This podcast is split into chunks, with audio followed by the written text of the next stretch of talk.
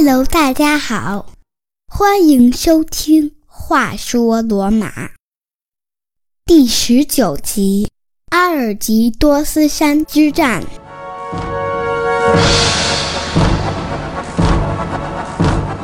在上一集节目中，我们说到了十二铜表法在罗马诞生，这是罗马史上第一次尝试用文字形式的法律条款来约束行为。公平公正地对待每一个公民，各表系由青铜铸成，故习惯上称作十二铜表法。这是古罗马第一部成文法典，体现出古罗马人的法治精神和奴隶制国家的本质特点。归纳起来看，包括债务法、继承法、婚姻法以及诉讼程序等各个方面。基本上是罗马人传统习惯法的汇编，表现出维护贵族和赋予平民利益的倾向。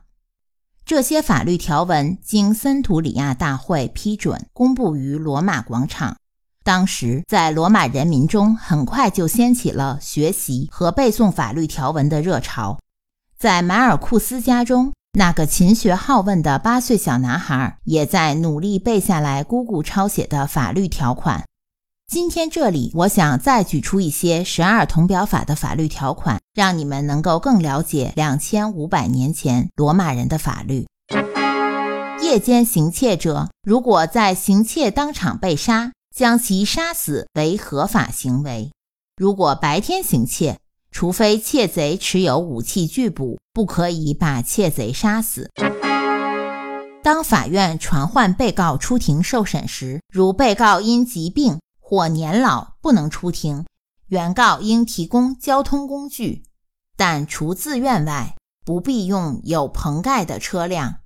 法院将派出四名士兵和四名奴隶一同前往，把被告带到法院。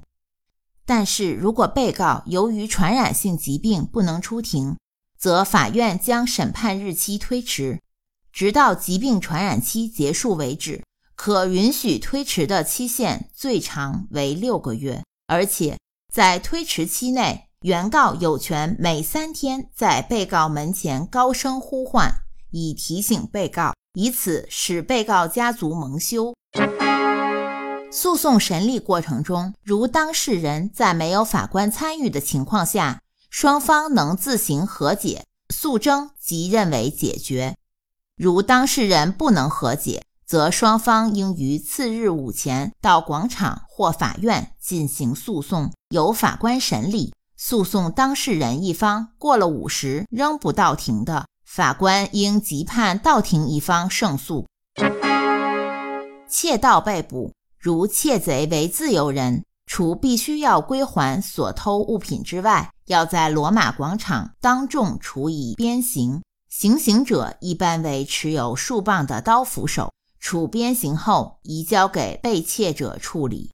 如窃贼为奴隶，处鞭刑后，在第二个公共行刑日，投塔尔皮亚岩下摔死，将由奴隶主负担赔偿被盗人。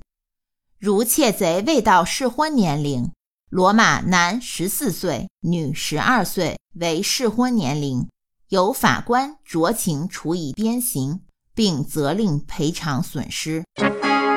对于自己承认或经判决的债务，有三十日的法定宽限期。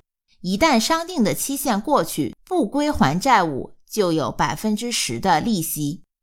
三十天后，如果债务仍然未付，债权人可以将债务人拘押至法院，由法官审理。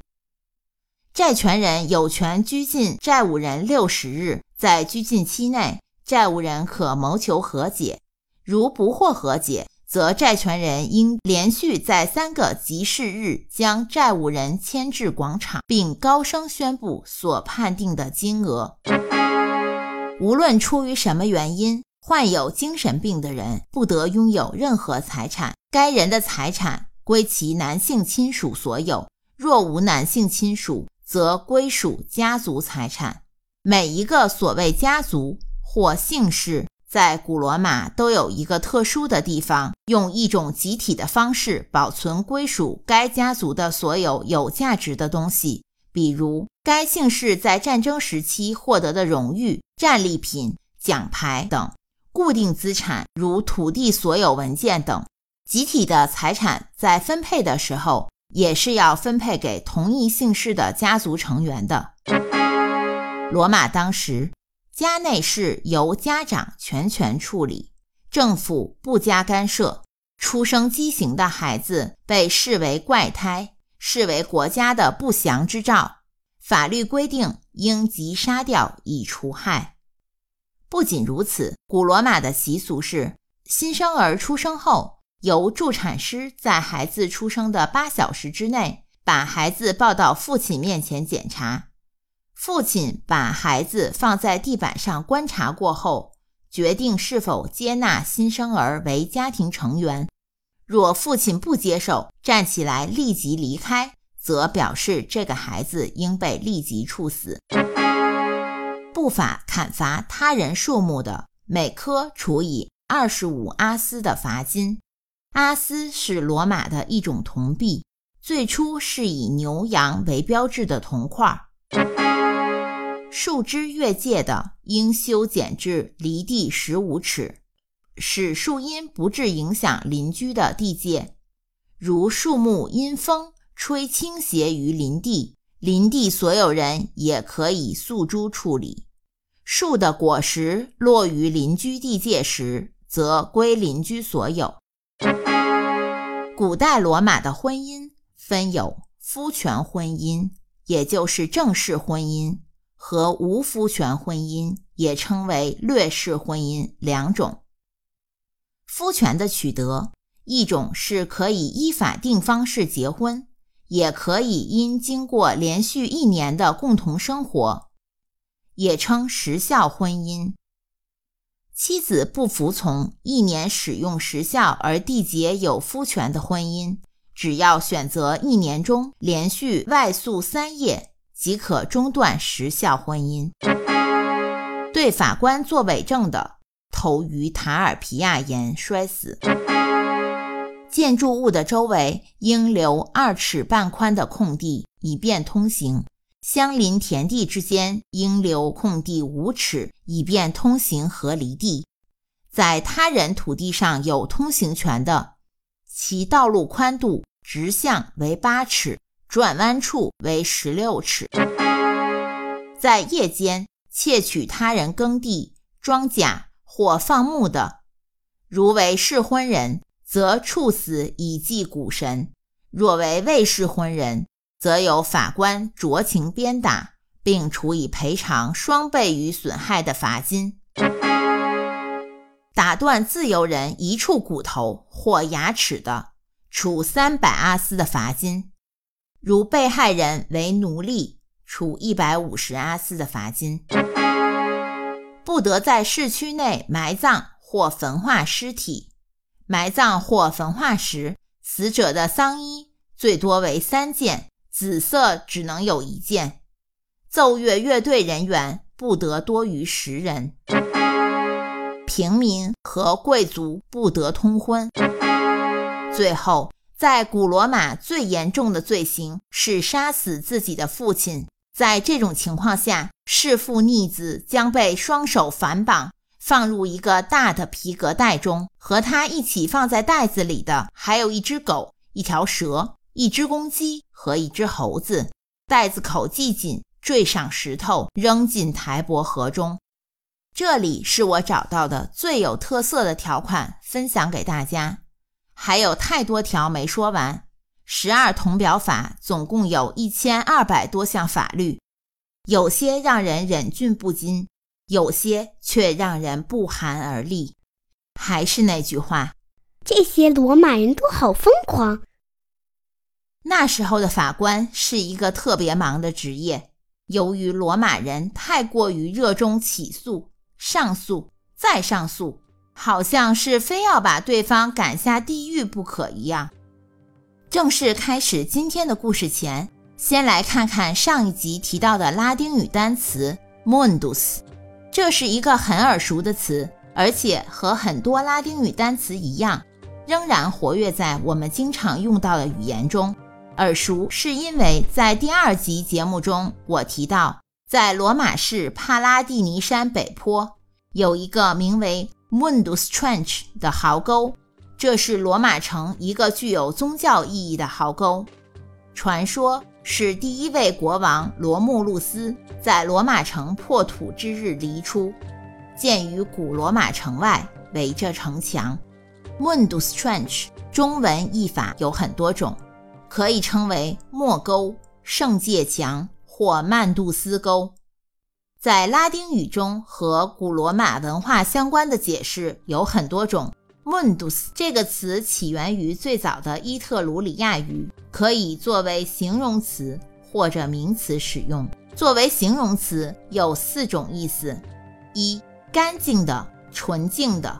古罗马人认为葡萄酒在发酵酿造后。在加水稀释前是最纯净的，是用 mundus 这个词来形容浓缩原汁状态下的葡萄酒。我认为这里更确切的可以理解为纯粹的，因为酿造发酵后的葡萄酒在加水和过滤前罐底一定是有很多杂质的。二整洁的，表示某事不是处于混乱状态。或者一团糟的状态。三、漂亮的、优雅的。四、装饰的、完善的。举例来说，用来形容某物不是一个最基本的状态，不是粗糙的或简单的，是经过修饰和改进的。比如，形容法律是完善的。Mundus 作为名词有五种意思：一、装饰品。多用来说女性穿戴的装饰品或首饰。二、执行与实现。三、宇宙世界，特别是指天堂和天体的意思。四、地球的居民，指人类。五、世界和宗教概念中教会相对立的意思，我理解为是现世世俗的与精神相对立的东西。现实世界与基督圣洁与生命的国度相反的意思层面，包括孟杜斯的拉丁语短语、谚语有很多，很多仍然在欧美国家被广泛使用，这里就不一一举例了。本集给出的拉丁语单词是 opposite，a p s i t，这是一个非常有意思的词。它自己单独一个词就作为一个短语来使用，在下一集节目中我会详细解释这个词。你可以在我的微信公众号“话说罗马”中查阅到这个词的含义，也可以查到很多和节目相关的资料。你只需要在微信中搜索公众号“话说罗马”，点击关注，在公众号下方的菜单栏“话说罗马”中进入播客主页。就可以看到每一集对应的内容，或者登我的网站三 w 点话说罗马点 com。我再重复一遍，三 w 点话说罗马的全拼点 com。现在让我们穿越回古罗马，来看看罗马正在经历着什么。十二铜表法颁布后。罗马人民学习和背诵法律条款的热潮过去以后，在第十一表末尾巧妙地隐藏着一条惊人的不平等规定：贵族和平民阶级不能通婚。这条规定对平民来说，就像是给他们背负着痛苦和劳役的永久烙印，使平民阶级永无出头之日，就像是在黑暗的隧道里行驶。永远看不到隧道尽头的光明一样，这使贵族阶级和平民阶级之间的斗争上升到了前所未有的激烈程度。当时，只有两个职位向平民开放，一个就是我们之前提到的保民官，另一个职位是 aedile，中文译为市政官或营造官，可以理解为是保民官的助手。负责公共设施的维护和市政工作，同时也对城市治安有一定的管理权。最初市政官仅仅只能由平民担任，在随后的斗争中，贵族逐渐取得了担任这种职务的权利。成熟之后，市政官一共设置为四人，其中两人为平民，两人为贵族，任期一年。当平民阶级的大多数都在努力阻止这项禁止通婚条款写入法律的时候，贵族阶级一边总是能够成功的贿赂、收买一些好说话的保民官支持他们。这样的事例发生过很多次。其中，在公元前448年的保民官选举中，十人会议的席位里却仅投票选举出来五位平民担任保民官。那另外五个席位怎么办呢？贵族阶级成功的钻了空子，设法把贵族出身的五个人安插在了十人会议里。这一行为在平民阶级中引发了强烈的暴动，罗马民众团结起来施压。为了平息群众，元老院不得不明令禁止这种暗箱操作的欺诈行为。历史学家李维记载了公元前445年通过的一项平民决议。卡努里乌斯法，该法案废除了十二铜表法中禁止平民与贵族通婚的法令。在同一年，平民阶级提出，平民要有权参与执政官选举，但是元老院最终拒绝了这一提议。多个回合斗争下来，虽然元老院没有把参选执政官的权利向平民阶级开放。平民阶级在军事保民官的职位选举上获得了胜利，也就是说，军事保民官这个职位由罗马军团的军事会议选出，可以由平民阶级担任。但是元老院仍然保留了否决权，一旦选举情况失控，罗马元老院有权否决选举结果。这在贵族和平民阶级政治平等上的小小一步。就仿佛是沙滩上的一粒沙，微不足道，但已足够安抚平民阶级了。两个阶级的斗争并没有就此结束，斗争一直延续到公元前287年。平民出身的独裁官霍尔滕西阿颁布法令，部落大会上通过的平民决议，不必经过元老院的批准。即对全体公民具有法律效力。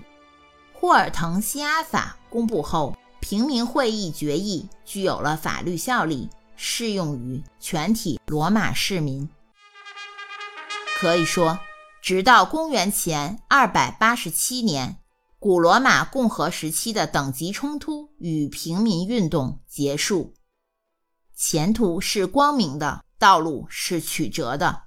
罗马的阶级斗争。还有将近二百年的路要走。现在我们先看眼前，十二铜表法出台后的罗马，来自东边埃奎人的威胁又一次迫在眉睫。是的，今天节目的标题是阿尔基多斯之战即将开始。罗马公民这时可以说是全民总动员，积极备战。备战的适龄男性公民中，就有我们马尔库斯家族的一员。他是那个用心背法律条款小男孩的哥哥，也被取名为马尔库斯。罗马人给孩子取名的时候可真是没什么创意。我们的家族故事里已经有好几个马尔库斯了。这个孩子是杀死巨人的小马尔库斯的孙子。就是老皮匠马尔库斯的重孙子，姑姑茱莉亚也教会了这个孩子读书写字，但是他确实不太情愿去参军，不得不去和埃奎人作战。姑姑茱莉亚天生不能说话，却读书识字。后来，他通过自己的努力，从一个元音到一个单词，后来到完整的句子。终于，他会说话了。一天早晨，他突然对爸爸马尔库斯说出了话。马尔库斯大吃一惊，但是他完全没有表现出任何兴奋或赞美的意思。相反，他告诉茱莉亚，不要用你的言语毒害孩子们的心灵，因为罗马人认为天生缺陷的孩子是诡异的，是有邪气的。记得英国著名古典学家玛丽·比尔德在他的一部纪录片中提到：“我们不该仰慕或敬佩罗马人，因为古罗马是一个超级、超级大男子主义。”超级男性主导的社会，我们可以去研究它，拿它和其他文明进行比较，但是仰慕他们，不，绝不。离家参军的当天，年轻的马尔库斯和家人一一告别，加入了行军队伍。孩子，不要不情愿，你生活在这个时代是多么幸运的呀！姑姑茱莉亚对他说：“要是我们那时候有个像辛辛那图斯一样的人领导罗马军队，该多好！”茱莉亚在说辛辛那图斯名字的时候是那么虔诚和崇敬，他的父亲马尔库斯有点忍受不了。在他看来，不管这个叫辛辛那图斯的家伙为罗马人做了什么好事儿。他终究还是个贵族，和我们平民永远不可能是同一类人。够了！孩子的父亲马尔库斯略显不耐烦地说：“马尔库斯，仗打完了，你要记着完好无损地回来。今年我们已经没钱再买一个新奴隶了，家里这个奴隶简直是个废物。”虽然语气里依旧是父亲的威严。他心里是充满了不放心和不舍。茱莉亚的爸爸老马尔库斯一直以来用他的铁拳掌管着家族生意，加上一家人的节俭和努力，夜以继日的劳作，家族的经济状况还算不错。皮革生意不再仅是制作皮带了，已经发展到了制作皮革大衣和简单的盾牌。罗马人在冬天通常是休战的，待春暖花开再出动打仗。这一年出战已是夏天，好在这一年的夏天还不算太热。步兵通常要行军三天。出发前，辛辛那图斯把军队集结在了战神广场，清点人数和粮草。一半的士兵都没有按照要求。带来五天的干粮和十二根木桩。木桩，这个不是通常打仗需要的东西。打仗要木桩子干嘛呢？是要用来搭建保护自己的围栏，或者也可以用围栏迅速包围敌人。辛辛那图斯率领军队在不到一小时就行军到了图斯库鲁姆，那里正是埃奎人的军营。和他一起的当时的执政官卢修斯·米努基乌斯·俄斯奎里努斯·奥古里努斯，他的任务是攻打阿尔基多斯山上的埃奎人。上一集中说到，在公元前477年，第一次维埃战争克雷梅拉河之战中。侥幸逃脱的昆图斯·法比乌斯·维布拉努斯，在公元前459年领军大胜埃奎人。埃奎人在战败后签订了休战协议，而当雪水刚刚融化，从山顶流入小溪的时候，埃奎人就撕毁了协议，蓄势待发。阿尔基多斯山之战中，昆图斯·法比乌斯·维布拉努斯率兵和辛辛那图斯呼应，绕到敌军军力最强的图斯库鲁姆另一侧。经过艰难的行军，罗马军队到达阿尔基多斯山山顶已经入夜。辛辛那图斯派人给被困在图斯库鲁姆城内的罗马人送去密报，告诉他们。罗马军队很快就会把他们解救出去的。然后他下令手下连夜用木桩在埃奎人军营周围建成一个围栏，包围住他们。天刚一亮，埃奎人就意识到他们自己已经被辛辛那图斯就地插好的木桩团团围住。战斗中，埃奎人包围了辛辛那图斯的队伍，但是当卢修斯·米努基乌斯从山的另一侧攻上来的时候，埃奎军队不得不掉头去应付，寡不敌众。埃奎人虽然休整了一年，可还不是罗马人的对手。罗马独裁官辛辛那图斯只俘虏了埃奎官员和军官，放走了其他所有埃奎人。从离开罗马城的那一刻。到战胜归来，只用了十五天。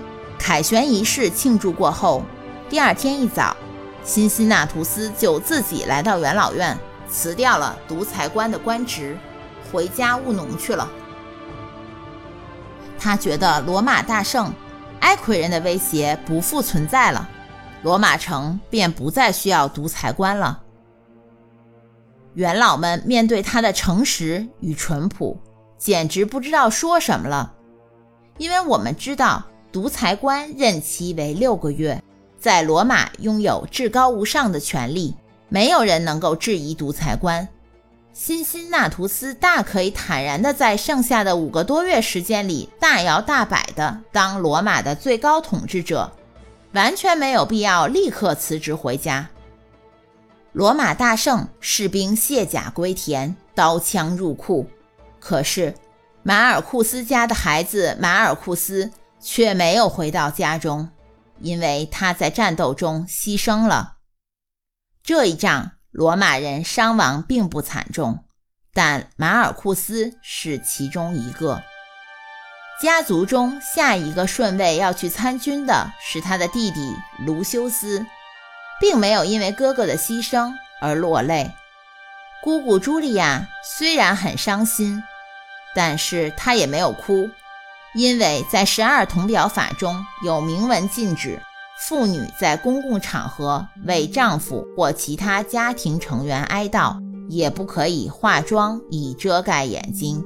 孙辈的长女也叫马西亚，和马尔库斯的妻子马西亚同名，尚且待嫁在家。一天。他和姑姑茱莉亚在一起闲聊，他请求姑姑给他讲讲爷爷马尔库斯的故事。茱莉亚长出了一口气说：“马西亚，你还太小了，我觉得你还没有准备好知道事情的真相。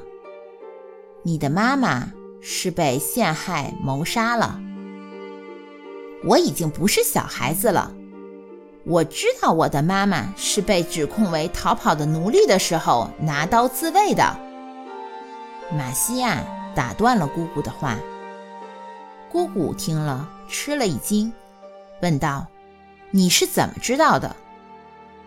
茱莉亚没想到孩子知道的比她想象的还要多。我爸爸在我九岁生日那天告诉我的。既然是这样，来。坐下，听我给你讲。茱莉亚微笑着说：“她自己都没有意识到，她很久没有笑过了。”说着，他让家里的一个沃尔西奴隶去拿了点葡萄酒过来。在第二十集节目中，我们将听到茱莉亚讲讲马西亚妈妈的故事。还要看看回家务农的辛辛那图斯的余生是怎样度过的。在公元前四百五十二年，古罗马的平民与贵族同意组成一个十人委员会进行立法，定义罗马政府的原则。在十人委员会任职期间，所有其他的长官职务都会被暂时停止。而他们的决定将不被诉请民意公决。第一个十人委员会在公元前451年成立，完全由贵族组成，并且由当年的两个执政官阿比乌斯·克劳迪·克拉苏与提图斯·盖努奇乌斯·奥古里努斯领导。十人委员会中的每一个人。轮流管理政府一天，当天当政的那一个委员就会有刀斧手持着树棒仪仗开道。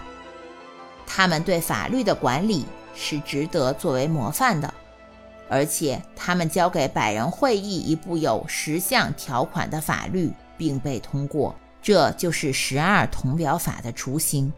十人委员会职务的成功，促成了公元前四百五十年第二个十人委员会的任命。这一次，只有阿庇乌斯·克劳迪乌斯再次成为十人之一。他们在他们前任的法律中增加了两项条款，完成了十二铜表法。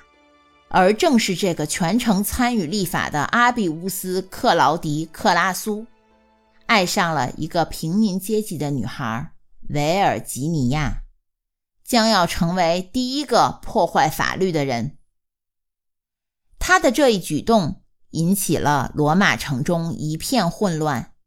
此时。另一场风暴正在罗马城北部酝酿。